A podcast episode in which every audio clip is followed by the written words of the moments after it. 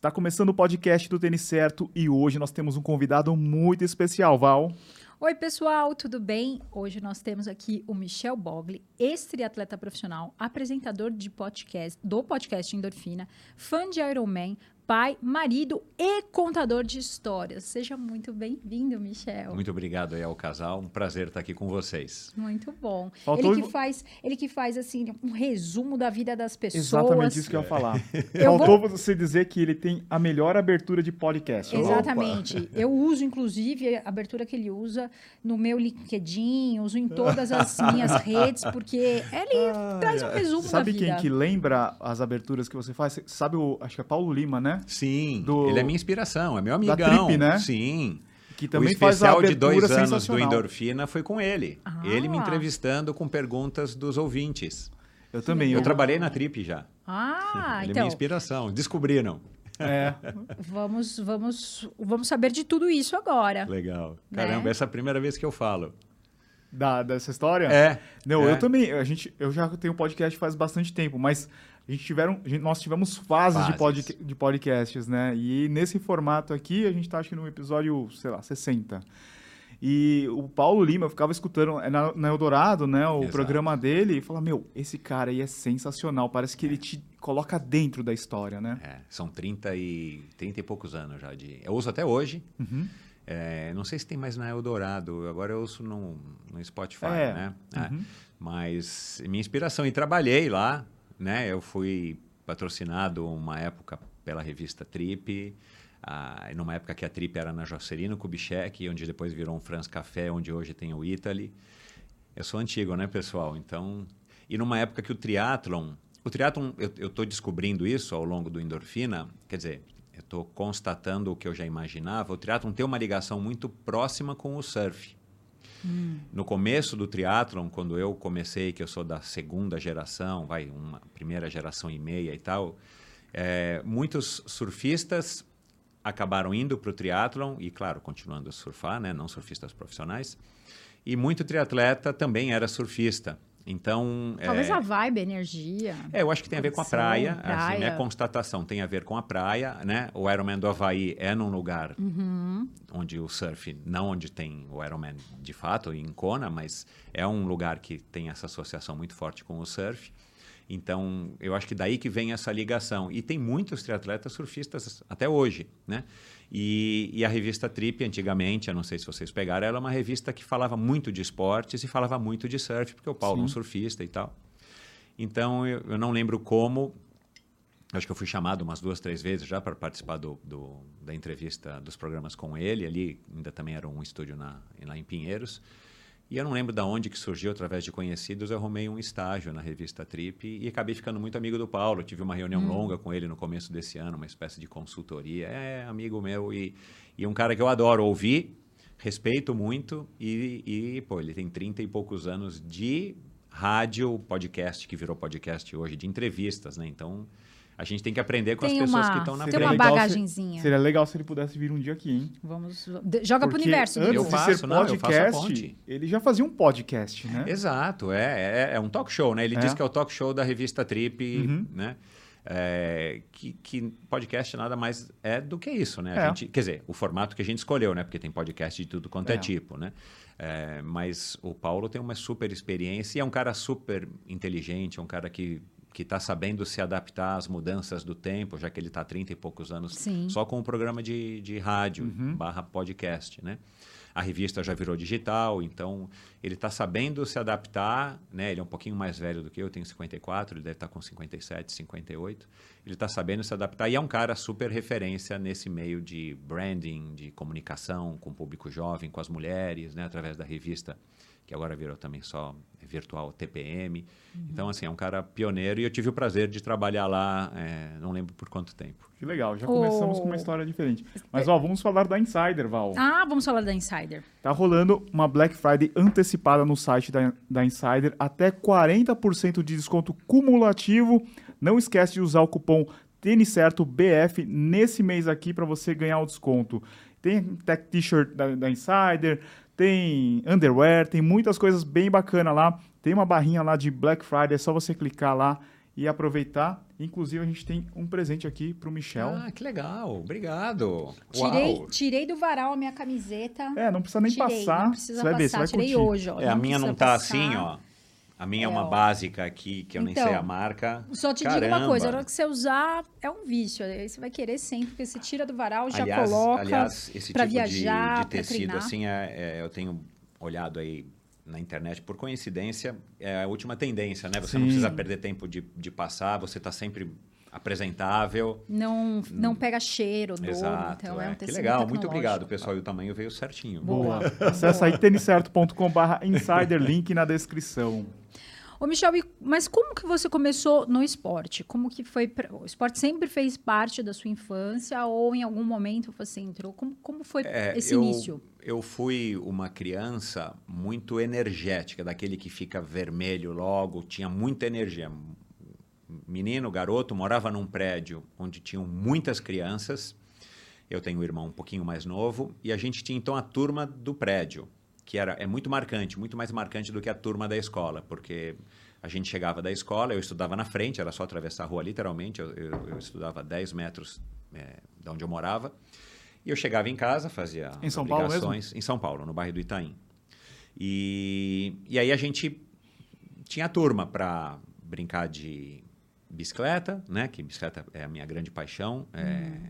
E eu acho que é justamente por conta dessa minha ligação desde muito garoto com a bicicleta e andava de skate, pouquinho bola, quase nada de bola, mas era muito subir muro, brincar de pega-pega, jogar taco. Eu sou da época que a gente jogava muito taco.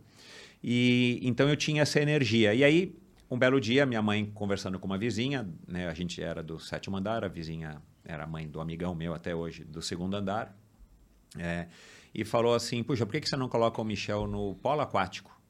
Porque o Maurício, o apelido dele é Índio até hoje. O Índio está no polo aquático, entrou no polo aquático no Clube Pinheiros.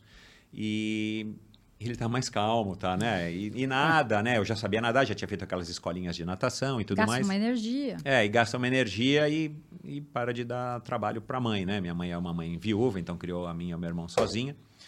E aí foi isso. Eu fui para o polo aquático. Eu não lembro se eu ofereci algum tipo de resistência. Provavelmente não, porque eu tinha essa coisa da, da energia.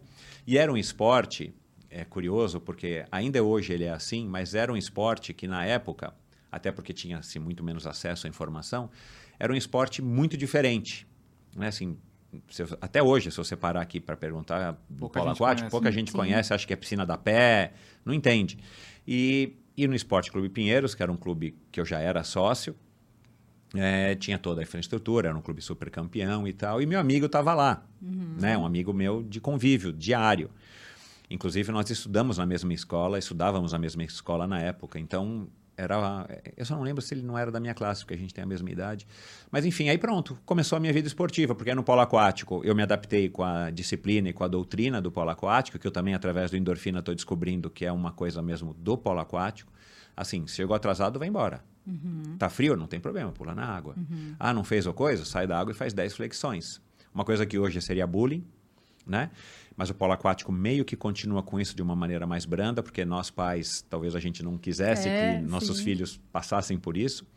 Mas eu não sofria por isso, porque aí o que, que eu fazia? Bom, se eu não nadar direito, eu vou sair para fazer 10 flexões, então eu vou nadar Prefiro direito. nadar direito. Se eu não, foi aí que eu comecei a correr. Aliás, eu também nunca disse isso. Foi aí que eu comecei a correr, não corria. Eu andava muito de bicicleta e, e ia de bicicleta nos, no primeiro ano do polo aquático não, no, do polo aquático não, porque eram 13 anos de idade. Mas aí eu, eu peguei a fase do, da BMX, do ET, quando o ET veio né, ser exibido no Brasil, aí eu ganhei uma, uma Caloi de Natal. É, e aí ia pedalando para o clube, uns 4, 5 quilômetros, jogava polo aquático e voltava pedalando à noite, uhum. né? Já tarde da noite voltava pedalando e, e no polo aquático eu comecei a correr. Tinha muito exercício fora da piscina, uhum. que é o uhum. aquecimento. Era muita flexão, muito agachamento, muito abdominal. E a corridinha, aquela corridinha em volta da piscina, descalço. Uhum. Aí depois, bom, corri então de bamba. Não sei se vocês pegaram a época do bamba. Ah, é porque o treinador usava bamba. Uhum. É, acho que o Bamba até voltou agora recentemente, eu não sei se foi o Conga, né? Que não é um tênis de corrida, é um tênis tipo CADS, um tênis de andar, né? Mas a gente corria de, de, de Conga, de, de Bamba, que era um tênis branco, legal, com bicão assim. E, e, cara, fazia abdominal no chão duro da borda da piscina, não tinha colchonetezinho, mat, nada, não tinha isso. E aí a gente entrava na piscina, a temperatura que fosse, né? A piscina era aquecida, mas fora era muito frio, ou muito quente, depende. E, e a gente jogava polo aquático. E, e aí, cara, foi um esporte que eu fiquei cinco anos, vi que eu não era um cara muito bom, vi que eu gostava do treino, mas não gostava do, da história da equipe, eu não era um cara muito entrosado e tal. Mas eu tinha um lugar garantido na equipe porque eu era canhoto, era o único canhoto ali da minha turma. As turmas são divididas por faixa etária, então eu sou de 69, então eu era né, da turma do 69. E, e aí eu comecei a correr, peguei gosto pela corrida, nunca ninguém me ensinou a correr, eu fui dessas pessoas que fui correndo. E aí comecei a participar de São Silvestre com 15 anos de idade porque eu gostava de correr. Eu ia pedalando para Paulista, aí já mudei para uma bicicleta do meu tamanho, ia pedalando para Paulista, corria São Silvestre à meia-noite, quando era uma hora da manhã, uh, meia-noite e pouco, eu voltava para casa. E aí fui pegando esse gosto por essa questão do esporte associado ao, ao, ao desempenho, à conquista de você fazer uma São Silvestre, de você correr X quilômetros, de você... Aí eu ia pedalando para o Guarujá, né? nas madrugadas, fazia passeio ciclístico da Calói, que era mais um passeio, mas a bicicleta sempre por ali e a corrida entrou e a natação já, já tinha. E aí quando eu descobri que meu, eu não ia muito longe no polo aquático, eu já estava com 17 para 18 anos. É, eu adorava pedalar, eu adorava é, correr, estava correndo a São Silvestres. É, eu vi uma placa no clube, um, um cartaz, triatlon em Santos, tal, que era o CIA a última etapa do, do circuito CIA em 87, que eu não sabia de nada, mas depois eu descobri que era um, foi um circuito enorme que teve patrocinado pela CIA. Eram três etapas e a última ia ser em Santos, pertinho, tinha primos que moravam lá.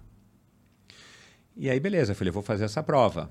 É, e aí eu estava andando de bicicleta, né, uma, uma bicicleta é, BMX que eu ainda tinha, e quis fazer uma manobra ridícula e tomei um tombo né, eu, eu saltava, eu, eu, cheguei a andar na pista de bicicross que existia onde é o Parque do Povo hoje, uma é época verdade, que vocês talvez não pegaram, a pista disso. da Calói. É, e aí tomei um tombo bobo, querendo fazer uma manobra absurda, e machuquei o pé. Aí não pude, torci o tornozelo e não pude competir. E aí pronto, a hora que eu tirei o gesso e tudo mais, em março de 88, eu descobri lá no clube também que tinha ia ter um teatro em Angra dos Reis. Eu tinha acabado de tirar a carta, tinha ganhado um golzinho, é, decidi parar com o polo aquático e falei, cara, eu vou fazer teatro, né? Não lembro também como é que foi essa coisa. Cheguei lá pro técnico, tchau, não vou mais, mas devo ter feito. E aí fui pro triatlon, fui sozinho, não sabia de nada, né? Tinha pagado a inscrição via depósito bancário. Cheguei lá no em Angra dos Reis, um lugar meu paradisíaco. Uhum. Tava a Luma de Oliveira com um amigo meu que depois ficou amigo meu e tal. Nunca tinha visto, ela era famosa na época. E a gente nadou num lugar paradisíaco, pedalou num lugar incrível na, na Rio Santos e correu ali, né, pela, pela, pela vila lá de, de Aquidabã. E, cara, foi uma sofrência maluca. Era um short triatlon, né, que corri no máximo cinco. É, perdi de diversas mulheres, claro. E, mas aquilo me marcou, né? Essa cabeça machista, né? Você acha, né? Eu era jogador de polo aquático e tal, né? Treinei quase nada, peguei uma bicicleta emprestada, treinei, pedalava uma vez por semana aos domingos, fazia uma volta muito doida pela cidade, de 30 quilômetros mais ou menos. Mas eu já tinha uma base da São Silvestre, nadar 750 metros não é nada, nunca tive, não me recordo de ter tido problema para nadar nunca no mar também, era um cara muito desenvolto. Cara, e aí é assim, né? Ganhei quinto lugar na categoria, de idade, de 18, acho que é 19 anos era a categoria, ainda mexi nas minhas medalhas recentemente. E aí eu voltei para casa no domingo sozinho.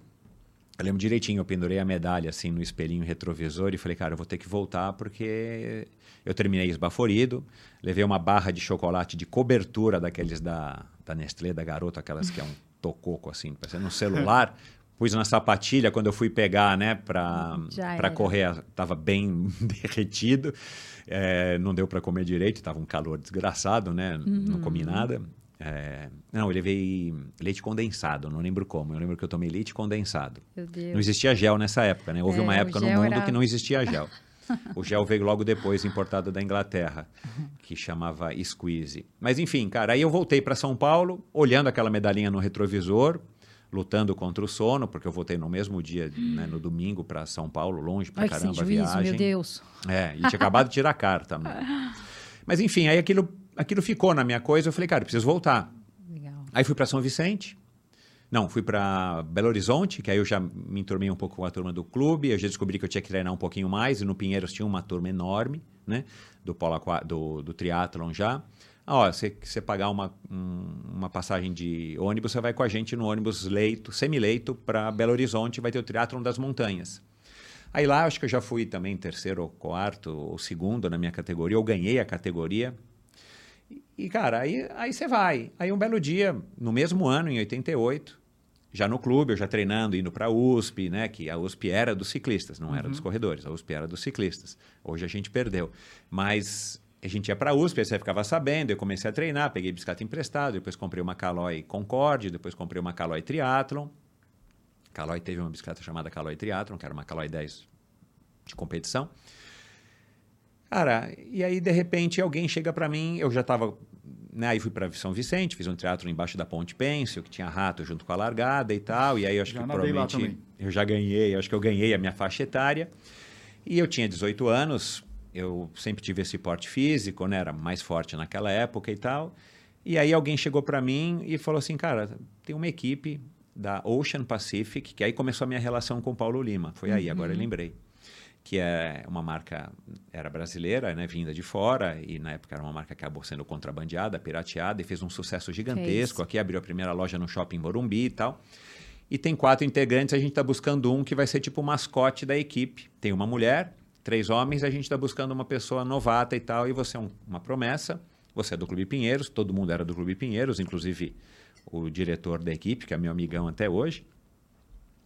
É, eles me pagaram 500 moedas naquele, naquela época, que não lembro que moeda que era, só que era em roupa. Então a gente ia na Avenida dos Bandeirantes uma vez por mês. Cara, entrava mesmo com o carrinho, porque era o showroom, uhum. todas as roupas lá. Você pegava, pegava, fazia uma conta, era 500 reais de roupa, e eu comecei a correr então com o meu primeiro patrocinador. E claro que são em injeção de ânimo. Sim. E em paralelo eu tinha entrado na educação física da USP, é, cursei acho que três ou quatro meses, a USP entrou em greve e ficou praticamente um ano em greve. Hum.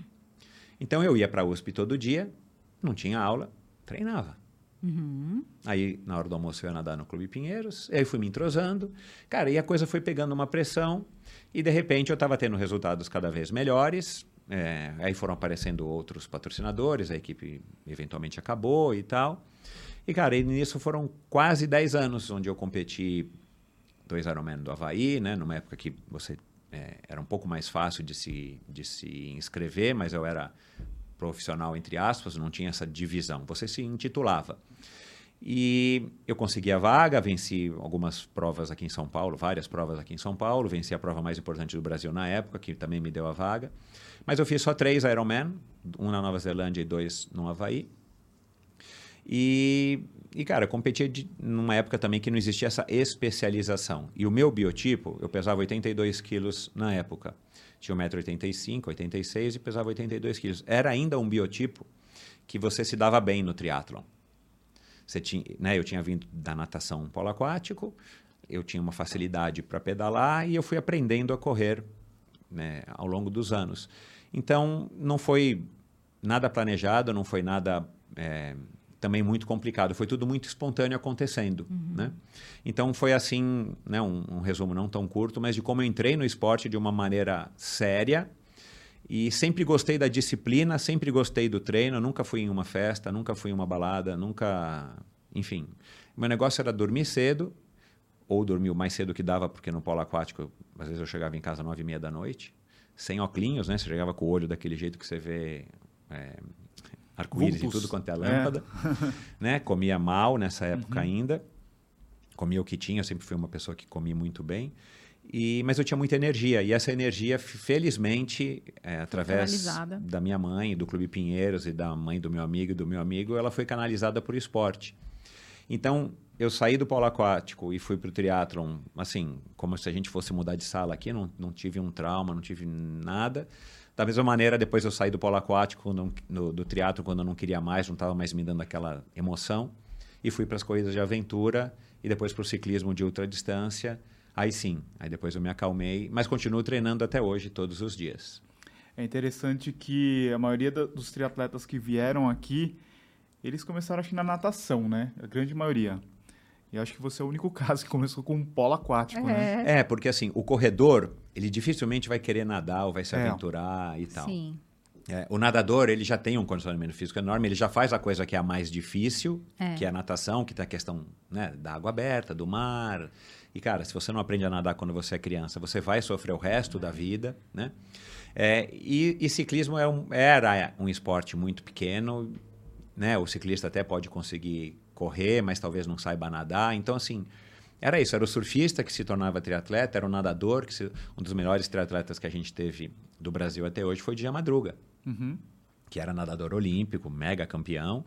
E de repente ele percebeu que no triatlon, quando ele morava nos Estados Unidos, ele conseguia ter resultados bons. Né? Então, assim, é, era uma coisa natural. Hoje em dia, né, os mais novos e talvez a grande maioria das pessoas que, que está nos assistindo, a pessoa talvez com 8, 9, 10, a idade da minha filha mais nova, fala, ah, eu quero ser um triatleta, uhum. né? Ou eu quero ser um corredor, eu quero ser um ciclista, né? uhum. né? Então mudou bastante o, o, cenário, por quê? Porque era um esporte que tinha recém chegado no Brasil, né? Ele chegou aqui em 82, né? Sim. Como que você ouviu falar do Ironman e como que era o Ironman naquela época? Então, é, é, eu tenho orgulho de dizer isso, não dá para a gente dizer que né, a minha época era mais legal, essa coisa é um, é um, é um erro que eu já é, cometi são muito, são épocas é. diferentes. Mas uma coisa que nós tínhamos era a questão da aventura.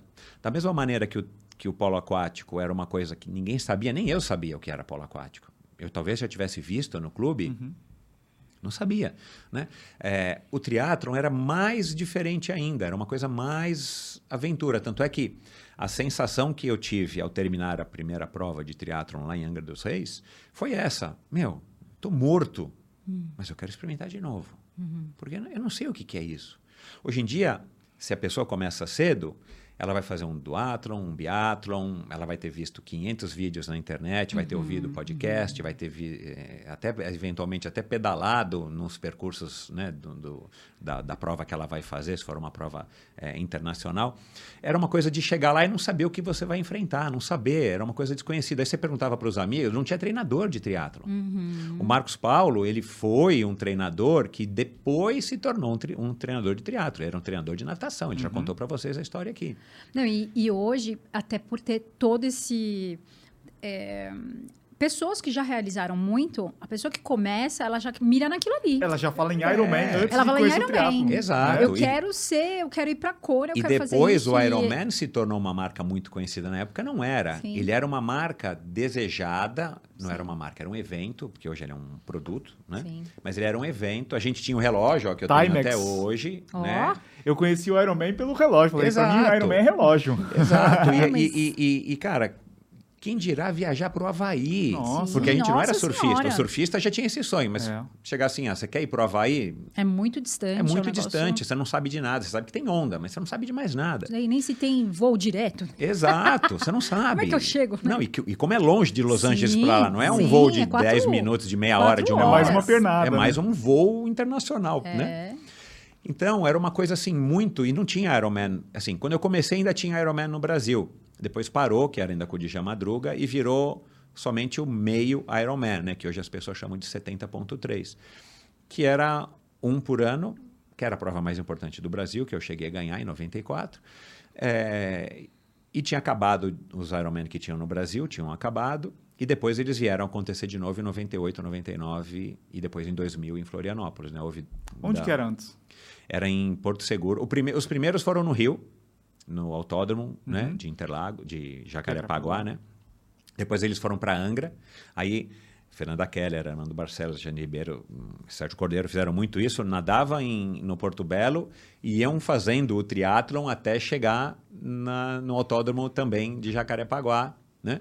É, e depois ele passou para Porto Seguro em 99. É, 98 foi o primeiro Ironman, também aí foi a franquia mesmo. Uma franquia, não era muito franquia, mas era uma marca, era chan, é, chancelado pelo Ironman. 99, 98, 99, e aí em 2000 ele desceu para ou 2001, né? Ele desceu 2001, acho. Ele desceu para Florianópolis já através na época da Latin, que depois virou Unlimited, que aí sim virou essa febre, foi aí que o triathlon Ironman popularizou não somente no mundo, mas aqui no Brasil um absurdo. Mas né? você estava falando de, dessa coisa da aventura e de ter era de uma ter coisa prazer, desconhecida. E de ter prazer, né? De, era uma coisa diferente. O que eu vejo hoje mais é que as pessoas miram em algo muito alto e o que ela não entende é que às vezes são 10 anos para formar alguma coisa que ela quer conquistar em seis meses. É. E aí ela se frustra muito, porque dói, porque machuca, porque é difícil, porque é caro, porque tem um milhão de problemas. É. Onde é que eu vou enfiar um treino na minha rotina? E aí ela desiste muito rápido, né? Porque é, não tem aquilo de saborear aos poucos, né? Não acho que tem regra, mas para a grande maioria você ir aos poucos é o melhor, assim, é o melhor caminho. E, e o que eu vejo hoje aqui não é as pessoas logo assim, quando que você vai fazer um Ironman? Você fala, caramba, eu não, nem teria atleta eu sou, como é que você chega, né? É, é, eu vou dar aqui a minha opinião e muito dela foi formada aos últimos, ao longo dos últimos anos, não somente porque eu estou ficando um pouco mais velho e estou achando que eu estou ficando um pouco mais inteligente, mas porque Por eu tenho aprendido conversa, muito né? com os É. meus convidados, né? E isso foi uma, uma coisa que eu nunca, assim, né? Um dos aprendizados mais legais que eu tive, que fica na ponta da minha cabeça, é do Alexandre Ribeiro, que é, foi seis vezes campeão do Ultraman, correu a primeira maratona dele, acho que com 14 ou com 13 anos, né? Numa época que era permitido, no Rio de Janeiro. E ele fez o primeiro Ironman dele no Havaí, sem saber de nada, com 18. É, e ele chegou a ser uma época o melhor, melhor brasileiro no Ironman do Havaí. É, ele falou, e ele é treinador, né? não é mais hoje, ele era treinador. Ele falou, Michel, quem sou eu para dizer para você, para você, para quem estiver aqui nos assistindo, nos ouvindo, o que é certo, o que é errado? Porque a gente chega com uma bagagem e dependendo da idade, é legal a gente pegar uma criança e falar assim, olha, você não vai fazer um Ironman com 18 anos, ou você não vai fazer um Ironman com 15, ou você não vai correr uma maratona com 12. Porque alguém ainda é responsável por essa pessoa. Mas a partir do momento que a gente já tem 18, 19, 20 anos, 30 anos, quem sou eu para chegar para você e falar assim, cara, o melhor seria você não fazer, mas você quer? Se for um educador físico, ou uma esposa, um marido, um amigo de verdade, vai falar isso. Mas, cara, quem é você? Aí é o que o Alexandre Ribeiro me disse, assim, no caso dele como treinador, eu, vou- eu vou tentar, eu vou fazer o disclaimer, eu vou avisar a pessoa que talvez esse não fosse o melhor caminho.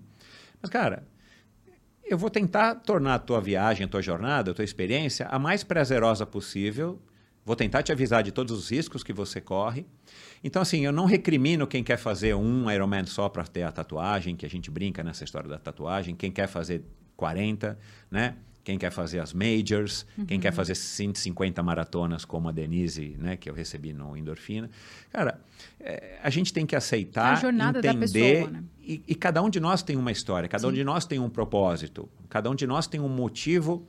Porque se não fosse a, a maratona, se não fosse o Ironman, poderia ser a droga, poderia Sim. ser a bebida. Com Né? Então, assim, é, é, e eu recebi o Dr. Arthur Guerra, né, que é o psiquiatra, triatleta, maratonista e super querido, super legal e autor do livro Quem Aguenta Ser Feliz com Nizanguanais, né? Você Aguenta Ser Feliz.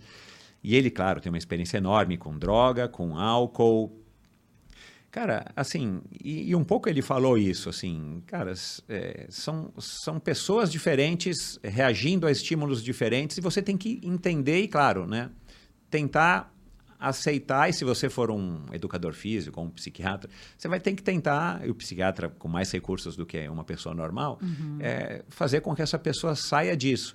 Mas, cara, nós somos individuais, cada um é, é, histórias individuais, histórias únicas, e a gente tem que tentar aceitar. Então, assim, tem uma regra? Tem. Tem uma receita para fazer um bolo legal que sua avó te passou? Tem. Mas se você, às vezes, mudar um pouco de açúcar, um pouco do, do tempo no forno, um pouco do fermento, às vezes vai ficar um bolo igual. Ou mais, um pouquinho menos gostoso, mas vai funcionar, vai ser um bolo que vai dar certo. Então a gente tem que tentar entender. Então eu estou tentando ser cada vez mais tolerante com as histórias e tenho pegado uma diversidade gigantesca né, de histórias em 350 convidados que tem me mostrado isso. Né? O Ironman é uma marca legal, igual fazer Boston, igual fazer as Majors, mas, cara, você tem que encontrar o seu caminho. E o seu caminho não é igual ao caminho do, do fulano, do ciclano, do beltrano. O que eu acho que é mais importante, e, e eu tenho tento passar isso também para para quem ouve o Endorfina, não através da minha história, mas através das conversas que, que eu tenho trazido, é, não tenho certo, não tenho errado. O que eu acho que é mais importante é assim: se você estiver fazendo aquilo pelo propósito certo, e o certo para você, não é o meu o que é certo para mim. Se você estiver fazendo 10 maratonas por ano, se você estiver fazendo 5 Ironman por ano, se você estiver vendendo o seu carro, pegando um divórcio para fazer aquele Ironman, ou se você estiver se endividando para comprar um tênis de 3 mil reais, cara, e aquilo for o que você quer de fato, você não está fazendo isso porque você disse, porque ele viu o teu Instagram e você é uhum. é super motivador e tal, porque ele assistiu a nossa conversa aqui. Ele tem que ter um propósito real. Porque, cara, quem somos nós para dizer que está certo, que está errado? Uhum. Né? Então, somos assim, adultos, né? Todo mundo exato, tem que saber. E, e, e a gente tem que entender que nós somos isso. Cada um é um, cada um vem com uma bagagem, cada um tem um trauma, cada um tem um medo, cada um tem uma vontade, cada um tem uma ambição. Então, assim, a gente não recrimina quem só corre 5, quem só corre 10, a gente não recrimina quem só faz maratona, ou quem só faz agora, né? Que tem agora as, as ultra de, de trilha, né? As pessoas estão correndo cada vez mais. Eu recebi a, a Rosália, que correu 160 quilômetros na esteira da casa dela durante a pandemia, numa, numa corrida só. Cara, quem sou eu para dizer para ela que Sim. aquilo não é legal? Sabe? É, para ela aquilo fazia sentido naquele momento, cara, legal. E aí, através do Instagram, através das redes sociais, vocês principalmente, né, que são influenciadores, eu não acho que eu seja um influenciador, cara, vocês estimulam Todos as pessoas. Bom, sim, sim né? é, mas, é, mas assim, é, cabe a cada um também saber consumir da maneira correta o conteúdo. O que a gente faz, ou que o A, B, o A faz, o B faz, o fulano faz, não está errado. Tem gente para consumir tudo. A não ser que você esteja vendendo uma coisa ruim, né? E a gente não faz isso, vocês não fazem isso, eu não faço isso. A gente quer passar mensagens boas. Mas cada um tem que entender que tem a sua história, a sua individualidade e o seu momento. Isso é outra coisa que a endorfina me ensinou. Dependendo da fase que você está, profissional, pessoal, financeira, familiar, é, em, você está mais aberto ou, me, ou menos aberto para fazer uma maratona? Você fala assim, ah, eu estou vendo a Val correndo para caramba, fazendo as majors e tal. Ah, eu vou. Talvez não seja o meu momento agora. Uhum. E não uhum. tem problema. A Val não é melhor nem pior do que ninguém. Né? A gente tem que entender esse tipo de, de relação com o esporte, porque aí sim eu acho que eu sou um privilegiado de ter vindo de uma época que talvez nunca mais vá voltar, ou nunca é demais, mas vai demorar talvez para voltar, que é a fase de você ir para o negócio sem saber, de você correr com um bamba. Uhum. Cara, a minha São Silvestre, eu corri com tênis da Adidas, que era o único que tinha aqui, chamava Adidas Marathon, né? É, que não tinha amortecimento nenhum, era uhum. só de uhum. borracha. É o que a gente está falando, era só um Cara, e hoje, muito pelo contrário, as tecnologias são cada vez e mais... E não teve problema. Meu primeiro óculos de, de pedalar era um óculos de vidro, né? Com uma lente de vidro. Se eu sofresse algum acidente, aquilo quebrasse, estilhaçasse, era porque era o que tinha. Eu pedalava de, de capacete de skate. Uhum. E, cara, e tudo ótimo. Né? Então, assim, é, o que eu acho que as pessoas precisam entender é um pouco isso. Agora, ao mesmo tempo... É, e eu, de novo, aqui não estou dizendo o que, que eu estou dizendo está certo ou está errado, que as pessoas têm que fazer, essa é apenas a minha opinião. Mas eu acho que se você seguir um motivo fiel para fazer aquilo que você vai fazer, não importa o esporte, e nada, o trabalho, o que você vai fazer no teu relacionamento afetivo com a tua família, você tem que ter propósitos reais que digam coisas para vocês sinceras. Mas, ao mesmo tempo, como é que você vai chegar para uma pessoa hoje e vai falar, olha, então começa a correr de bamba ou começa a correr de uhum. CADs, né? Não estou falando mal do tênis, um tênis que não tem amortecimento, né? Uhum. As coisas estão aí. Se na minha época eu tivesse medidor não toma de potência... Gel, toma leite condensado. Exato. Né? Se na minha Faz época sentido, eu, né? Cara, o, o, o, a prova que eu ganhei é, do Ironman 70.3 do meio Ironman de Porto Seguro, eu comi batata cozida. Sim. Sabe, tinha barra, não tinha gel ainda. Era barra que era Power Bar. Verdade. Era barra, né? Que era uma barra toda cremosa. Então, assim, se tivesse gel, não tomaria. Se tivesse medidor de potência, se eu tivesse um tênis com placa de carbono, eu não iria usar. Só que agora isso tudo está acessível. Então, de novo, são duas épocas, Sim. cara, que mudou tudo. Então, não dá para você chegar para as pessoas e falar: olha, pessoal, não começa com um tênis. Não precisa comprar um tênis de 3 mil, mas não precisa comprar um tênis de mil e poucos reais, o Nimbus. Uhum. Né? É, começa com um tênisinho lá que você vai lá na Clovis Calçados e você compra um tênis genérico que veio da China, feito por mercado escravo, que vai custar 120 reais e que não tem amortecedor nenhum, é só um EVA, é uma vaiana coberta. Não dá. Mas a pessoa pode fazer um tênis de um, uma maratona de Havaiana, não tem problema. Sim. Né? O que eu acho, talvez, que aí sim que foi uma mudança que acabou sendo é, sem querer excluindo e no triatlo a gente vê muito isso, tipo, tem gente que não entra no esporte porque vê a barreira financeira. Sim. Mas você não precisa. A maratona é igual. Você não precisa ter um Garmin, último modelo, com. Né? Você não precisa ter o Polar Vantage V3, que, meu, é um relógio incrível, para você correr uma maratona. Né? Cara, eu não fiz nenhuma maratona com nenhum medidor de nada, a não ser um. Era um polar que media a frequência cardíaca e só. Uhum. Então dá para fazer. Quem Vanderlei, né, que vocês receberam, fez muita maratona só com frequencímetro e a maioria sem. Quer dizer, você não precisa ter. Então, eu acho que a, a hora que você está deixando de fazer uma atividade física, de fazer um esporte, de fazer um treino, porque você não tem, ah, o tênis que a Val está usando, ah, eu não tenho o relógio X, ah, mas se eu não vou para Boston, então eu não vou correr a maratona de São Paulo. Pô, uhum. é a maratona que está na porta da tua casa, uhum. vamos lá. Então, assim, eu acho que eu vivi essa época, que eu acho que é uma época privilegiada, mas não dá para você querer que as pessoas tenham esse comportamento hoje. Eu não usava, eu digo, eu não usava porque não tinha. Uhum.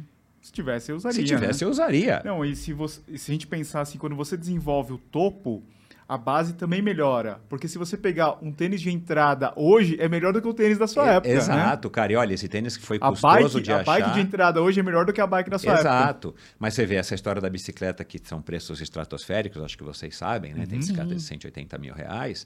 Mas, cara, você consegue fazer com uma bicicleta de 3 mil, que já é um absurdo para o nosso país, né? É. Sim. Mais de dois salários mínimos. Mas você consegue fazer. E na minha época, a gente via na área de transição Cara, bicicletas de todos os tipos. Uhum. Bicicleta cargueira, bicicleta tipo, tipo mountain bike, que na época, na minha época também não existia mountain bike, no comecinho, né, depois que as mountain bikes vieram a surgir. Então, assim, é, eu nunca fiz um triatlon com bicicleta de contrarrelógio, porque na minha época até começaram a existir, mas eram, eram mais difíceis de você conseguir. Hoje em dia, a pessoa que faz teatro, acho que, né, eu tive no Ironman esse ano, acho que não tem nenhuma bicicleta que não fosse bicicleta de triatlo. Tem bicicleta antiga, tem bicicleta velha, uma, duas, três. Né? Tanto é que o Galvão fala, não dá para fazer o seguro de uma área de transição daquela. Uhum. Você multiplicar, Nossa. sei lá, Nossa uma média senhora. de 50 mil vezes 2 mil, É, então nenhuma empresa faz. Então ele investe em segurança privada armada, os caras militares lá, porque não dá para fazer seguro de uma área de transição. Na nossa época, a área de transição, eu fiz triatlons no Guarujá, que eram as namoradas, as esposas, os maridos segurando a bicicleta. Quando você saía da água, você pegava a bicicleta, né? Se vestia lá, punha o capacete e tal, e aí eles guardavam o, o- o material no carro. Quando você voltava, eles pegavam o tênis do teu carro e te davam. Né? Então, assim, o esporte mudou. Era uma época muito legal, porque você não sabia o que estava fazendo. Na minha época, eu que fui triatleta profissional de ponta, era que você tinha que treinar, o quanto mais você treinava, melhor, porque você achava que os gringos estavam treinando, aí o cara voltava dos Estados Unidos, eu tinha alguns amigos que passaram tempos nos Estados Unidos, como a Fernanda e tal. Não, porque o pessoal está treinando muito, o pessoal pedala muito, o pessoal pedala de quarta-feira, então vamos pedalar de quarta-feira.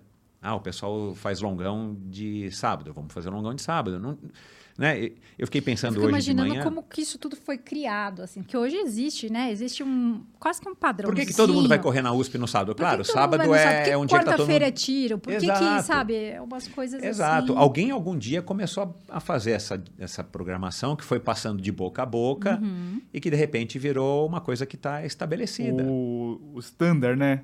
O, o, o default do, do Exato. negócio. E, e eu, eu tenho o privilégio de ter um amigo até hoje, que tem 82 anos, 82, 80, que foi para a Olimpíada de Roma em 1960 pela natação.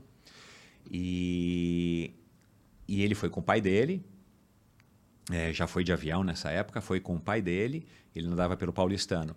E o pai dele comprou um caderno universitário de treino do técnico da seleção australiana Olha, já trouxe tinha, para então... o Brasil o caderno com todos os treinos da seleção australiana. Ele nunca, ele me contou no Endorfina, foi um dos primeiros episódios. Ele nunca tinha feito tiro na vida dele. Hum. Ele, ele era um nadador olímpico, porque foi classificado para os Jogos Olímpicos. Não sabia o que era tiro Olha, na piscina, que é uma coisa que você, na corrida você até pode correr um pouco sem fazer tiro, mas na piscina não tem como você não fazer tiro para melhorar. né? Bom, na corrida também não. Cara, ele comprou e, e os primeiros tiros que ele fez na vida foi nadando com a seleção australiana no, na Olimpíada é, é, de Roma. Isso eu acho muito legal. Isso eu acho muito legal. A, a, quando você fala em tecnologia, em, em conhecimento, é você aprimorar um, uma técnica e aquilo ser repassado. Por isso que tem um intercâmbio, né? Exato. Eu, né? eu acho que hoje em bom. dia é muito mais fácil, muito mais É. fluido, né? Eu não preciso ir até Roma, eu preciso ir Sim. até Austrália para pegar um- uma informação, né? Mas, cara, é. Assim, E até a forma de treinamento, o que, que a gente falou que estava comentando que a forma de treinamento é. Antes tinha um volume Eu gigantesco. acho que era o Belarmino Foi o falando, a gente estava falando de, Belarmino? de Nossa, que o natação. assim. Belarmino nadou é brincadeira É, na vida nadava- dele, coitado, meu. É. Você nadava, você nadava 8 mil metros né, por dia como E que nadador. hoje Pra é quê? uma Hoje, outra- hoje um atleta nada 3 mil, né? É. Não é um desgaste tão absurdo, né? É, Não. porque assim, as coisas vão ficando mais apuradas, né? Então, assim, Mas pra que treinar perceberam que tanto? mesmo É. resultado. Muito disso vai ser lixo, muito disso vai É. ser sobrecarga, muito disso. Tanto é que isso é uma coisa que a gente ainda está vivendo. Eu não sou fisiologista, não sou treinador, mas né, é, eu estou querendo ver e eu vou ver, né? Porque eu vou estar vivo ainda. Mas é, os triatletas da minha geração quase que invariavelmente estão com problemas com sequelas. Sim, Os melhores estão, sim. né? Principalmente os, os que corriam muito. Muito, muito volume. É, a corrida, infelizmente, é um esporte agressivo, ponto. Não tem o que você Tem fazer. impacto. Não é saudável você Exato. correr 100 km por semana. Não- Exato. Não duvido que alguém vai falar assim, não, isso aqui é saudável, correr 100 km por semana. Não. Exato, exato. Mas é, eu quero ver como é que vai ser é, o- essas pessoas que estão hoje na, na ponta do, do triatlo, na ponta da corrida e tal, como é que eles vão estar com 40, como é que eles vão estar com 50, como é que eles vão estar com 60, para ver se com a tecnologia, com tênis, com treinamento, com recovery, né? Na minha época não existia essa palavra, né? Aliás, é, a recuperação, né? Não acho nem que deveria chamar recovery. Como é que eles vão estar, né? Eles vão ter carreiras mais longevas, ele- mesmo que não tenham, é, eles vão estar bem com 50, não vão ter que ter feito uma prótese de quadril, trocar os, joelhos, os dois joelhos, coisas desse tipo, né? Então, sem falar nos outros problemas que são os, os invisíveis, né? Cardiovasculares e tudo mais. Então, vamos ver se isso vai trazer de fato. Os médicos parece que dizem que sim, mas o esporte de alto rendimento, na minha opinião, ele ainda é uma coisa que acaba sendo meio que uma caixinha de surpresa, né? Porque ao mesmo tempo que as pessoas estão performando os- o, o, o que estão performando, elas estão performando então mais, né? Porque hoje em dia o cara vai correr uma maratona para duas horas e um, duas horas e dois, ele não corre uma. Né? O cara corre três, quatro, cinco. Sim. Ou o cara visa duas ou três, mas já correu outras. Ou para se classificar para aquela, o cara tem que correr aqui. Meu, é puxado. Então, assim, Sim. é, o esporte de alto rendimento, ele está sempre, eu acho, que naquele No limite. Está sempre naquele limite que, que é, enfim, para quem é do alto rendimento. E aí há a preocupação do amador, que é 99,9% das pessoas, são né, 99,9% das pessoas, que eventualmente exageram e treinam quase que, ou às vezes até igual, um, iguais a um triatleta. Treina e um, vive como um atleta, um né? atleta, um maratonista profissional. Então, assim, é, a- a gente não sabe o que, que vai dar para essa geração daqui a alguns anos. É Isso é uma coisa novo. recente. Sim. Isso é uma coisa recente. Né? Você que você que está mais envolvido no triatlo, conhece mais triatletas, o que, que você acha assim que motiva esses triatletas a terem essa vida de performance, de alto rendimento, sendo que ao mesmo tempo ela tem um trabalho, muitos são médicos, engenheiros, É. professores, mas vivem como atletas, né? É, eu tenho uma teoria que é a seguinte: o triatlon, diferentemente das outras modalidades, ou da grande maioria das outras modalidades, por serem três modalidades, ele já é uma coisa que, se você não for um cara um pouco obsessivo, um pouco metódico demais, é difícil você ter um triatleta relaxado. Eu até Verdade. conheci alguns. Mas assim, aí o cara faz triatlon do jeito que dá. Né? O cara não, não tá treinando. Na corrida você acha mais, preparando. no triatlon é, É, difícil. porque assim, eu, eu, Custa eu acho que junta, as coisas se atraem. Né? Se for uma pessoa muito relaxada, uma pessoa que não gosta de acordar cedo, uma pessoa que não é regrada, ela até entra no triatlo, eventualmente até faz um Ironman, praticar da lista, ma- mas a pessoa não dura. Então eu acho que quem acaba se tornando de fato um triatleta que faz ano após ano, que seja duas, três, quatro provas por ano, precisa fazer 20, é uma pessoa que tem uma tendência é, para isso, ou gosta, ou gostou, ou aprendeu a se tornar um triatleta. Então, aí é mais fácil dentro desse N de pessoas que já tem uma tendência, né, para ser organizado. Você vê, eu, eu, eu gostava da disciplina do polo aquático e aprendi que aquela disciplina ela me trazia resultados é, esportivos Então, quando eu fui para o triatlon, treinar horas e horas e horas, 20 horas por semana, não era um desafio para mim. E muito jovem, né? Você e jovem. Foi... Então, assim, não era um desafio para mim. Então, assim, foi uma coisa que é, eu, eu acho que eu já tinha dentro de mim. O polo aquático só fez eu, eu externalizar isso e ver que tinha resultado, né? Porque eu sempre fui um cara sério, sempre fui um cara dedicado, um cara esforçado. E de repente no triatlon, cara, aí você se esbalda, porque você fala, pô, eu vou ter que acordar, nadar, pedalar e correr. Cara, eu, eu fazia é, quatro treinos por dia, porque ainda tinha a musculação, que eu sempre fiz, que eu sempre gostei. Cara, eu fazia seis vezes por semana. Eu hum. fazia 24, mais domingo fazia um, às vezes dois. Chegava a fazer 26 treinos por semana. Nossa. 26 Uou. sessões de treino por semana. Cara, e sim, horas são muitas horas, né? Então, e aí assim, claro, eu tava, é, a faculdade estava em greve, eu tive tempo, que aí, eu, aí claro, aí eu fui, né, de novo, faculdade em greve, eu, eu, vou treinar, vou treinar na USP, eu vou treinar, vou correr. Meu, quanto que eu corri naquela USP se não tinha ninguém, porque estava em greve, não, não, então, assim, você concorda? Você podia estar em casa assistindo televisão. Então, você, você foi para um negócio que Mas te o triatlon atrai. Aí é uma coisa que, né? Quem veio primeiro é o ovo ou a galinha. Não dá para a gente saber, uhum. né? Então, é, mas eu acho que o triatlon atrai. E aí, para concluir meu raciocínio, e o triatlon atraindo, é fácil de você ver as pessoas, né? Que se dedicam, sei lá, como o Belarmino. Sim. Né? Tudo bem que ele teve um passado é, de alto desempenho. É. Mas, meu, aí o cara trabalha com isso. Uhum. O cara tá tendo projeção e tá ganhando dinheiro com isso. Sim. Tem a satisfação pessoal do cara ser um, um cara já um pouco mais velho que tá ganhando tudo. Uhum. Cara, aí junta a fome com a vontade de comer, então eu acho que é fácil de encontrar pessoas no triatlon por isso. Porque são pessoas que já têm alguma tendência, são pessoas que têm histórias, traumas, medos, problemas diversos na vida como todo mundo tem, uhum. e que o triatlon acaba sendo também uma válvula de escape e uma maneira de você se autoafirmar, uma maneira de você ser reconhecido, porque uhum. todo mundo tem isso. Uhum. Acho que na corrida e no uhum. triatlo, né? Muitas, muitas vezes as pessoas, pô, não tá se encontrando na vida tal, daí na começa a correr, começa a melhorar a autoestima e vai melhorando em, em cascata exato, tudo, né? O trabalho, exato. o relacionamento. É que a gente está falando de um, um pedacinho dessa população. Mas se você for para o mundo, você entra no mundo, você vê o quanto as, as pessoas estão perdidas e vazias é, é impressionante. É, é, impressionante. Eu converso com pessoas que eu falo, meu Deus, ela tá com um buraco dentro do peito, é. tentando. É um vazio, é um cansaço de tentar pensar, pensar, mas o que, que eu vou fazer? Onde, onde, que é o que você falou, onde, o, o que, que eu vim fazer nesse mundo? Sabe? Perguntas assim, o que eu vim fazer nesse mundo?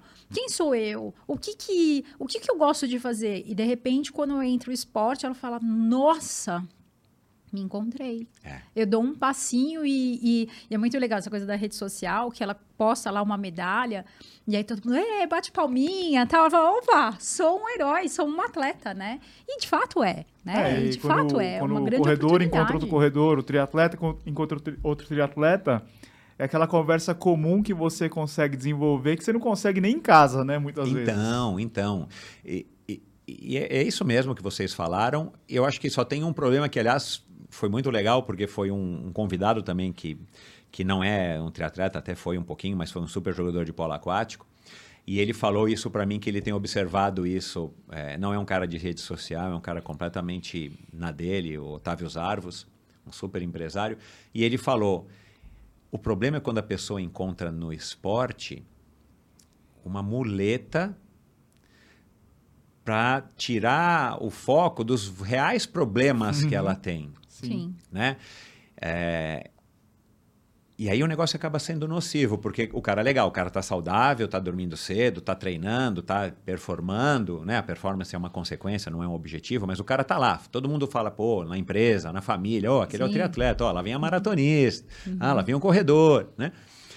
Mas, cara, o cara não tá desempenhando bem no trabalho, ou o cara, sei lá, tá com putas um problema conjugal lascado, ou o cara tá sendo um pai ausente, ou o cara não tá querendo ficar com a família, então ele vai fazer os longões no sábado, ele vai descer para fazer uma prova no domingo, aí o cara não vê a família no final de semana, quer dizer, esse é um problema.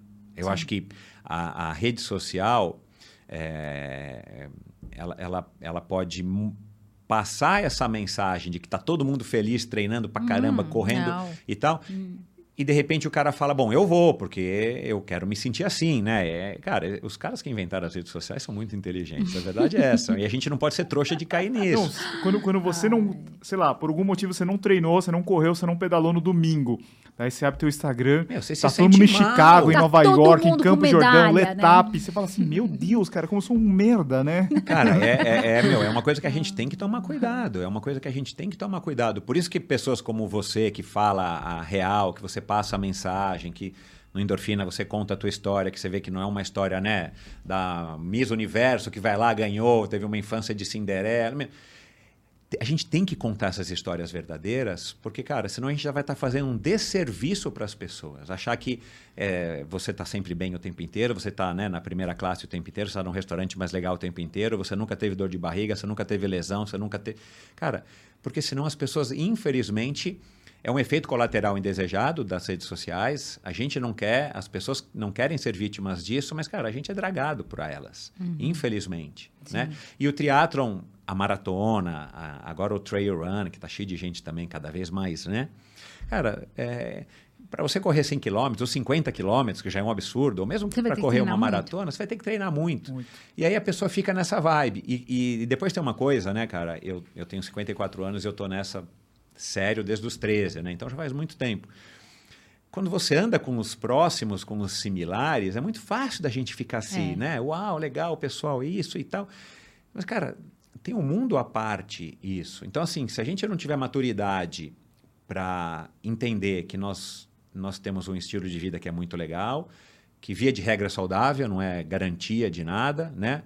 É, e até posso contar aqui uma história para vocês que é novidade também mas não é a garantia de que você é o cara mais saudável do mundo e que você vai viver para sempre. Mas que, cara, que você tem que ter os equilíbrios, né? E, cara, o Abílio Diniz, que já teve no Endorfina, fala muito bem disso. Você tem que ter, né? Eu acho que é dele a, a ideia de que a, é, a gente tem que a gente tem um pacote de bolacha na nossa, na nossa vida, o nosso pacote de bolacha. Se falta uma bolacha, que é a bolacha do esporte, o, o pacote está um pouco vazio. Se faltam duas bolachas, que é a, a espiritualidade, ou outro, outra bolacha, que é a vida familiar, a vida profissional, cara, o pacote não fica completo. Então você tem que ter, né? Todos os pratinhos girando mais ou menos num equilíbrio.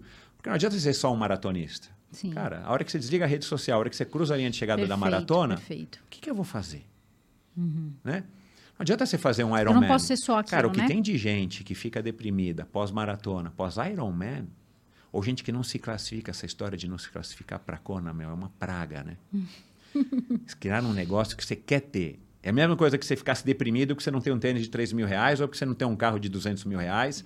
É que você não conseguiu a vaga para a Kona, porque ela conseguiu, porque ele conseguiu. Eu abro o Instagram, é só gente Isso que conseguiu. Isso pode ser muito perigoso, porque muito. é nesse momento que o inimigo bate na porta. o teu Iron Man que você fez, não, né? e não é só ah. isso. A pessoa, o inimigo exemplo... bate na porta nessa Sim. hora, porque é para você ir para um caminho talvez não saudável, de procurar alternativas, até usando, sei lá, alguma coisa que não é uma... Não é é, ah, só, só testosterona tá baixa, vamos suplementar. Coisas que você não sabe se daqui 10 anos o que, que vai te dar, né? Porque você entrou pela saúde, mas o que, que isso vai te dar lá na frente, né? Exato. né? E aí você paga qualquer preço, é quase que, sei lá, vender a alma, sabe? Porque você é. vai pagar o que for porque você quer estar tá lá de qualquer jeito. Você, pelos caminhos normais não está funcionando. Que, que é. é. essa hora que o inimigo vai na, na, tua, na, na tua orelha falar. E, e, se você não tiver uma cabeça, uma consciência, cara, talvez não seja o meu lugar. Vamos mudar para outro, vamos mudar o foco, vira uh -huh. para outro lado. É. Aí a pessoa se perde. Não, a gente né? viu esses dias um vídeo de um corredor lá da Inglaterra. Ele queria fazer sub 3 horas em Amsterdã. Daí ele fez 3 horas e 30 segundos. Olha isso. Então ele ficou muito mal mas foi o melhor tempo dele. Mas eu entendo, porque eu já bati na trave, entre aspas. Então, mas você, você, Eu terminei em 3 horas e 2. Eu falei, cara, não acredito. Eu queria três, menos de 3 horas. Eu falei, meu, não acredito que eu não consegui. E, e aí, aí, eu precisei, a gente conversando na, na chegada, eu falei, cara, eu tô em Berlim. Relaxa. Sabe, gente erra, tá, pessoal. Você não é tá isso aí, na... é a vida real. É, é Berlim, curte, 3 é. e 2, você tá viva com é. saúde. Mas na hora, você fala assim, por quê? É, de novo, é assim, legal você ter os seus méritos, os seus objetivos, as suas metas. A gente tem que ter isso. Isso é o que nos moveu até hoje como humanidade. Sim. A gente precisa querer voar para poder inventar o avião, a gente precisa querer falar de uma maneira mais prática, inventar o telefone, a gente precisa querer enxergar as coisas para inventar a luz, é isso. Mas você não pode deixar isso te dominar. É. A gente tem que estar tá em controle o máximo que a gente conseguir, a gente não vai estar o tempo inteiro, mas a gente tem que estar em controle disso. Acho uhum. que isso é, é, é, importante. E as redes sociais, infelizmente, uhum. né, você falou na nossa última conversa, de repente, Sim. meu, se a gente passar aqui, né, deixa eu ao banheiro, de repente você está olhando no celular, você está 15 minutos, meu. Sim, Fala, Nossa, peraí, eu só vim fazer um xixi. É. Sim. Né?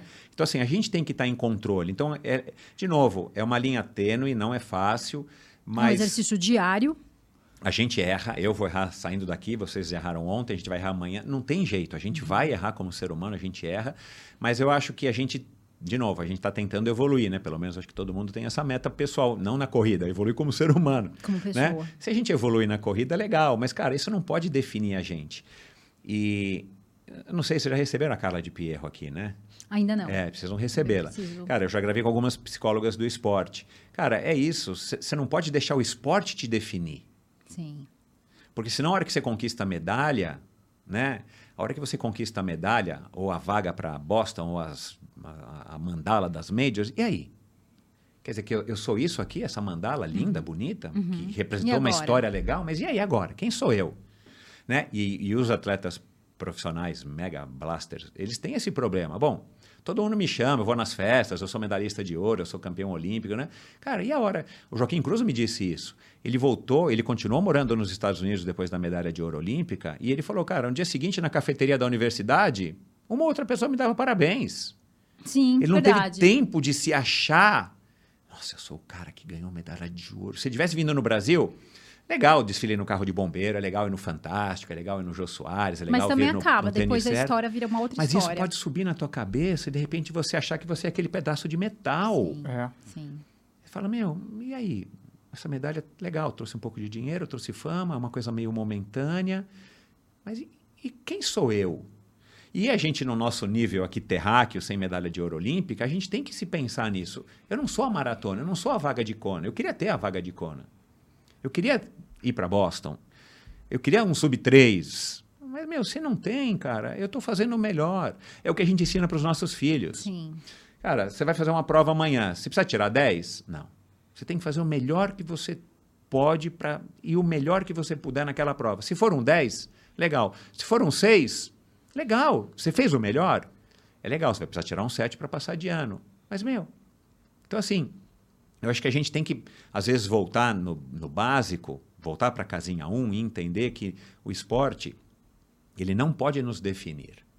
E, de novo, trazendo essas histórias que vocês estão trazendo, que eu trago, cara, é legal para isso, para mostrar do profissional ao amador, do cara que errou, do cara que acertou, do porquê que você corre tanto, porque, da onde que você está precisando ter um alívio na sua vida, Sim. e o esporte é ótimo.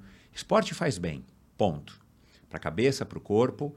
Agora, como tudo na vida, a dose é que vai transformar aquilo, né? Num, num, numa coisa ruim ou numa coisa boa, uhum. né? A, a, você ficar deprimido porque você não conseguiu uma vaga para um Ironman, não importa qualquer que seja, cara, para um profissional que está dependendo da grana do patrocinador, que vai perder o patrocínio, você pode até entender, putz, o cara vai ficar desempregado porque o cara não ganhou o Ironman, porque ele não conseguiu. Mas para gente que não uhum. vive disso, que é somos amadores, né? Sabe? É isso, cara. Assim, né? E acho que você que me disse isso, né? Que eu fico com muitas histórias na cabeça. Assim, você não vai mais performar tanto, você não está ficando cada vez mais nova, cada sim, vez mais sim. forte. Então, assim, sim. né? Você já teve a tua fase. E, cara, isso, a gente precisa entender isso. Né? A gente precisa entender que a vida é uma coisa que, graças a Deus, a gente muda. Graças a Deus, o tempo passa e a gente está tentando ficar mais inteligente, mais esperto, mas, cara, agora eu sou uma outra pessoa. Né? É que o ser humano ele vem com uma coisa muito engraçada de fábrica, que é quase que uma, uma ideia de que ele é eterno.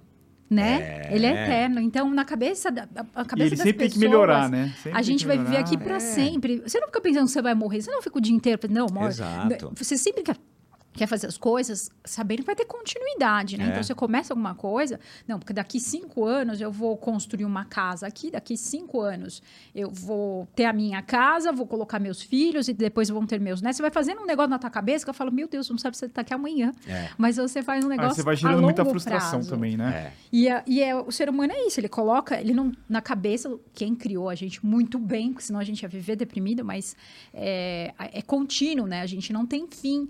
E, e aí você fica criando histórias para contar. Só que a real é que você tem fim. E envelhecer é um saco. Eu venho falando isso para Edu, envelhecer é um saco, porque você começa a perceber que você tá perdendo, cara. Aí vem maturidade, vem uma- É. umas coisas muito que, que de repente que você responderia de forma muito tensa, hoje é muito mais tranquilo, e você fala, ai, não vou nem responder. É. Mas, que é maturidade, mas, por outro lado, você tá perdendo as coisas, você cai na real, você fala, puta, eu tô envelhecendo, cara, tá passando. É, cara, é. Você olha pros filhos, né? Falei hoje, falei, meu Deus, que saudade do bebê. Cresceu, já foi, Exato. né? É. Ô, Michel, falando do endorfina, tem algum episódio que você sugeriria pro pessoal escutar? De repente, de uma pessoa que não é tão famosa, tão conhecida, que você fala assim, meu, essa história Essa aqui história é é muito legal fantástica.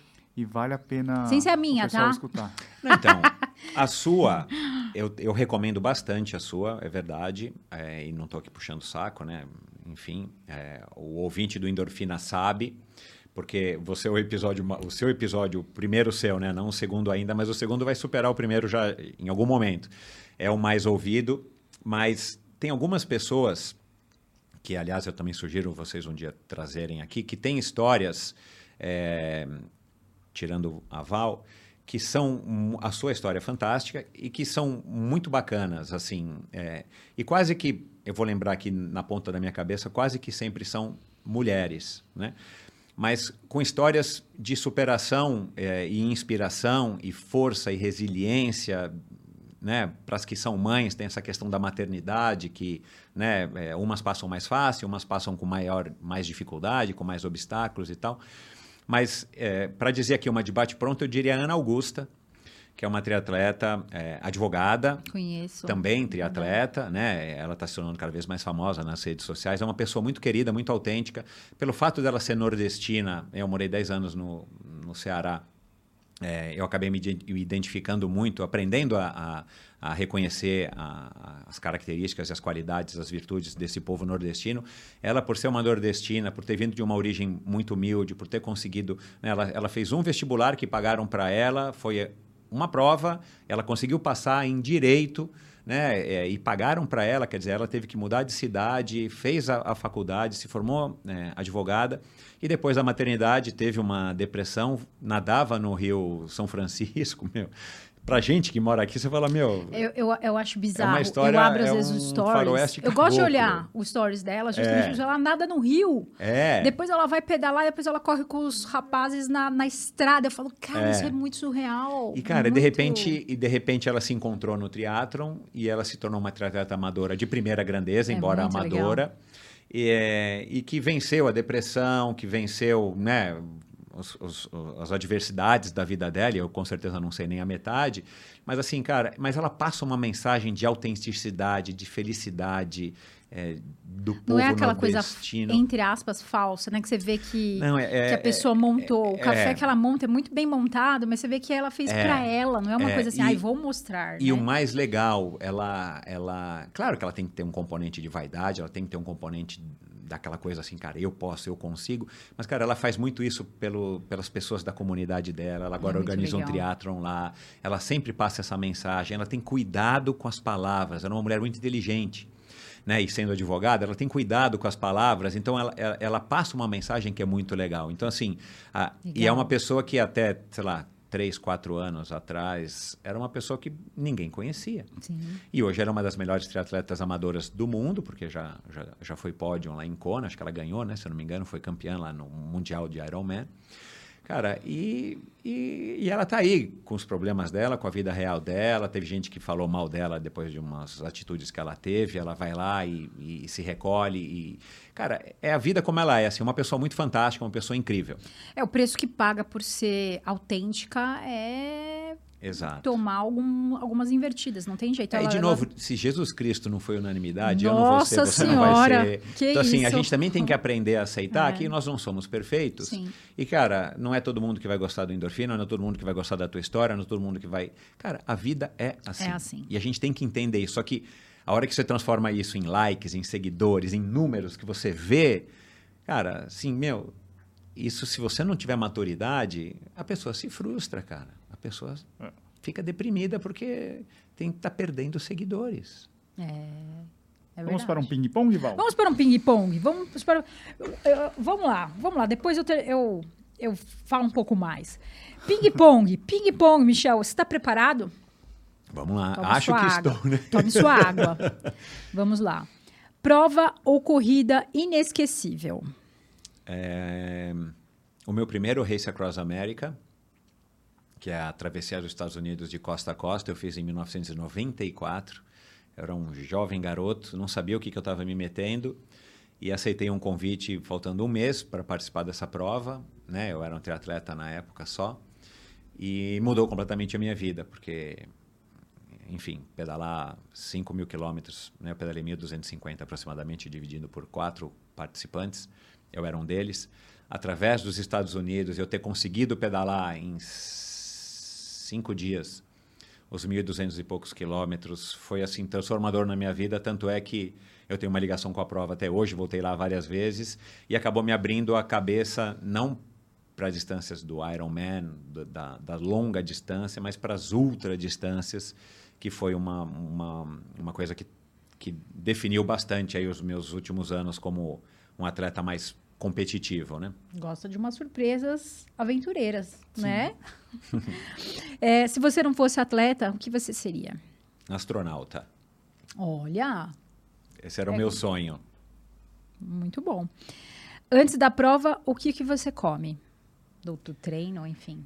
Cara, eu tô numa fase que eu tô comendo meia maçã verde, vou falar de atualmente, né? Tá. Meia maçã verde com bastante aveia, né? Eu tenho problema de colesterol, é, bastante aveia, um pouquinho de mel e pasta de amendoim sem açúcar. E goji berry. E eu estou vegano faz três anos, o máximo que eu consigo, e um iogurte vegano que parece uma aguinha, assim, gosto de morango. Cara, eu tô apaixonado como todos os dias, mesmo quando eu não vou treinar. Nossa, Hoje eu é comi de bom, manhã. hein? Parece que é bom. E tô na fase da maçã verde, que é azedinha. É. Bom, vamos lá. Depois da prova, o que você come do, do treino? É, eu, eu basicamente me alimento de homus o dia inteiro, por conta do veganismo, e eu adoro homus, não é só por isso também, né? Eu poderia comer outras coisas, mas eu adoro pão sueco com homus.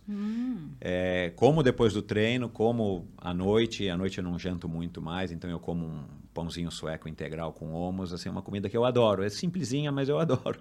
Que legal. É fácil também, né? É, o tênis preferido da atualidade. Com que tênis você tá Ah, isso é correndo? difícil porque, ah, assim, eu estou bastante desatualizado. Eh, Eu não assisto todos os programas do Tênis Certo, então eu estou bastante desatualizado. Mas eu tenho uma simpatia muito grande com a marca On Running. Né? Eu tenho descendência suíça, meu pai era suíço, meu irmão nasceu lá. E eu conheci, eu competi, eu morei na Suíça uma época, fui triatleta profissional na Suíça, competi para uma equipe suíço-francesa, numa época que um, o, o dono, da, o criador ou idealizador da ON, ele também era triatleta. Então, é, eu tenho essa coisa de sempre que é um produto suíço, eu tenho uma curiosidade de conhecer, né? É, e aí conheci os produtos, uso, estou usando um hoje, então eu tenho uma, um- uma queda pelos tênis modernos, o On Running. Muito bom. Lugar onde você gostaria de, de fazer uma prova de que você ainda não fez, que você gostaria de ir e que eu ainda participar. não fiz. Eu quero voltar para a África do Sul, definitivamente, porque é um país que eu adorei conhecer. É, eu preciso fazer, e vou fazer um- muito em breve, acredito, um- uma etapa do Tour de France, que é o Letap do Tour, que tem aqui no Brasil. Já fiz, participei inclusive da organização durante os dois primeiros anos, mas na França, né? Para eu, eu sou fascinado por ciclismo e eu quero pedalar nas subidas míticas e tal. O Tour de France, o Letap do Tour do ano que vem vai ser super legal. Quem sabe vai ser no ano que vem. Muito bom. É, e qual é a sua próxima linha de chegada? Você está treinando para alguma coisa? Já tem alguma coisa? Está treinando? O que, que você está... Não, é, eu acabei de colocar três stents no coração amanhã vai fazer seis semanas. Nossa. É, é, foi uma surpresa não boa, mas também ao mesmo tempo é, foi ótimo, porque eu não tive nenhum problema em decorrência do, dos 80% de entupimento Nossa. que eu tive numa das minhas artérias. E saí do cateterismo com três estentes, isso foi uma novidade para mim. Então eu estou tentando voltar aqui agora a, a, aos treinos, porque eu fiquei cinco semanas parado total. Uhum. Né? Hoje foi meu segundo treino de natação, hoje de manhã. Então, estou tentando voltar. Então, assim, o, o meu objetivo hoje é voltar a entrar em forma. Uhum. E eu quero fazer ou o Giro da Itália do Brasil, que acontece em Campos do Jordão, ou o Letap do Brasil, e quem sabe o Letap do Tour na França ano que vem. E se não for ano que vem, vai ser no próximo. Que legal. Então, assim, eu, eu quero fazer uma prova mais longa de ciclismo, que hoje é a modalidade que eu, que eu mais gosto. E talvez fazer a fuga das ilhas agora no final do ano, se eu tiver condição de, de melhorar um pouquinho o meu condicionamento físico depois dos três estentes. Nossa. Por isso que eu disse que esporte não Sim. é a garantia Sim. de que você vai ter uma vida saudável. Você não. tem que fazer check-ups. Eu, fui, eu, eu peguei o meu no, no, no check-up, né? Mas... Muito é, bom você falar isso, porque... É, não, cara, assim, tem que Mas fazer Mas como que era a tua alimentação antes? Não, a minha alimentação já faz uns... Você falou que tinha o colesterol tal. Não, não, meu colesterol é alto de, de tá, genética. Tá. Ele é, não é que ele é, é alto, ele é um pouco, pouquinho acima do que ele deveria ser para uma pessoa que não come nada, não bebe, não fuma, dorme cedo. Assim, a minha vida é. Né? Tanto é que a minha alimentação. Eu até estou revendo tudo agora, mas provavelmente eu não vou ter que fazer nenhuma mudança na minha uhum. alimentação. Né? E pelo onde eu estou entendendo, 80% do nosso colesterol ele é genético uhum. e 20% ele é em decorrência do que você ingere. Né? Uhum. Então, eu não vou ter muito o que fazer, estou tentando descobrir isso nesse exato momento. Estou em consulta com a nutricionista. Uhum. Mas. É foi pego num check-up. Eu faço todos os anos. Eu tive arritmia em 2008 e tal. Eu tenho um coração muito grande e tal. É, e foi pego num check-up, felizmente, preventivamente. E aí fui fazendo cada vez mais exames até um ponto que chegaram né, e, e, me recomendar, olha, vai ter que fazer o cateterismo. E cateterismo é simples, eles enfiam um negócio aqui pelo braço, numa marquinha muito pequena, para olhar de fato dentro das tuas artérias. E e aí eu tomei o Propofol para dar uma apagada, igual quando você faz endoscopia e tal, porque eu não queria ficar olhando, eu não sabia como é que era e tal. Aí a hora que eu acordo, eu falei, ah, não vou ter nenhum estente, vou para casa, vou à noite levar minha filha no, no, no, no clube. Mas eu estava com três. Nossa. E isso eu não senti nada, não mudou nada na minha vida, mas claro, eu tive que ficar um mês parado, fazia cinco semanas parado, fazia um tempão que eu não ficava parado tanto tempo assim, aliás, eu nunca fiquei parado tanto tempo. Né? No máximo eu paro uma semana quando eu estou gripado e tal.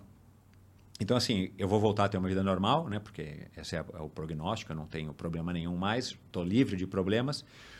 Então, assim, eu preciso voltar à forma né, que eu estava, que não era uma forma muito competitiva, mas eu quero voltar a fazer alguma prova dessas, ou giro, ou um letap, dependendo da época do ano, como é que eu tiver. Uhum. Você vê como que é, Val? A cabeça da pessoa, né? Desde os 13 anos, você tem essa... É, você, você quer praticar o esporte, mas tem a, a competição envolvida, é. né? Não, é assim, eu adoro, hoje em dia, não é nem. Eu adoro eu me sentir bem. E o meu me sentir, sentir bem pode ser né? mais rápido ou mais lento é. do que o seu, não sei. No seu bem, né? Porque não depende de mim. O que você for e... fazer é seu. O que eu vou fazer depende de e mim. E nesse tempo Sim. parado, foi tranquilo para você, assim, na medida do Então, eu, eu também venho aprendendo com o passar dos anos, e já faz um bom tempo que eu aprendi que eu posso ficar um dia sem treinar, eventualmente ah, dois. Vá. Não, cara, mas eu tive dificuldade, assim, é, é, é difícil, né? nessa nossa, eu sou bem mais velho do que você, mas assim, você já vi que você já já já tá safa nisso. Cara, eu tive problemas. É. Eu passei anos anos sem me distanciar mais do que 10 minutos da minha bicicleta. Era final de semana, ia para Santos, ia para Guarujá, ia para Barra do Saí, ia para Juqueí, ia para o Rio de Janeiro, ia para Fortaleza.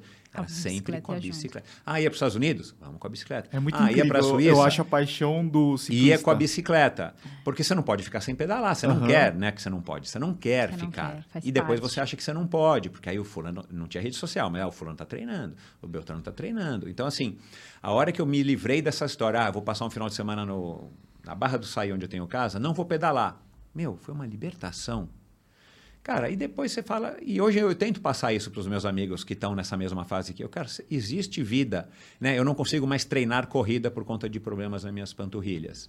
Existe a vida sem correr. Uhum, existe. existe. Para quem está nos assistindo, existe a vida sem corrida. E a vida pode ser maravilhosa Você pode nadar, você pode pedalar, você pode surfar. Faz anos que a gente não fica uma semana sem correr. É. Muito Cara, tempo. e vocês, se vocês tomara que vocês não tenham, mas a realidade é que provavelmente a gente vai ter que algum dia parar de correr, aí vocês vão pedalar, Sim. vai fazer deep running, vai fazer stair climber, stairmaster, spinning, mas existe a vida, existe. né?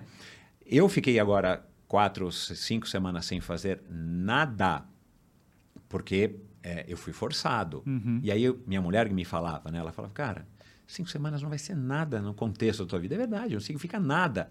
Você tem que aguentar essa ansiedade, essa vontade que a gente tem, e esse hábito, e esse vício, porque assim, eu já descobri que eu tenho o, o, o hábito, o vício de fazer atividade física. Uhum. Eu acordo todo dia às 4h20 da manhã com ou sem despertador. Uhum.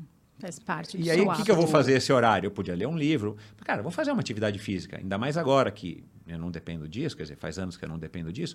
Eu já faço logo a minha atividade física de manhã. Uhum. Porque agora, na hora do almoço, eu vou ter que ir lá resolver uma bronca e talvez não dê. Então, pronto, já resolvi. Sim. Então, assim, a gente, a gente tem esse hábito, esse vício. Mas, de novo, eu estou tentando não estou muito longe da, de chegar onde eu quero, mas assim, eu acho que eu estou bem melhor do que eu estava há um ano, do que eu estava há cinco, Sim. do que eu estava há dez, e infinitamente melhor do que eu estava há vinte. Uhum.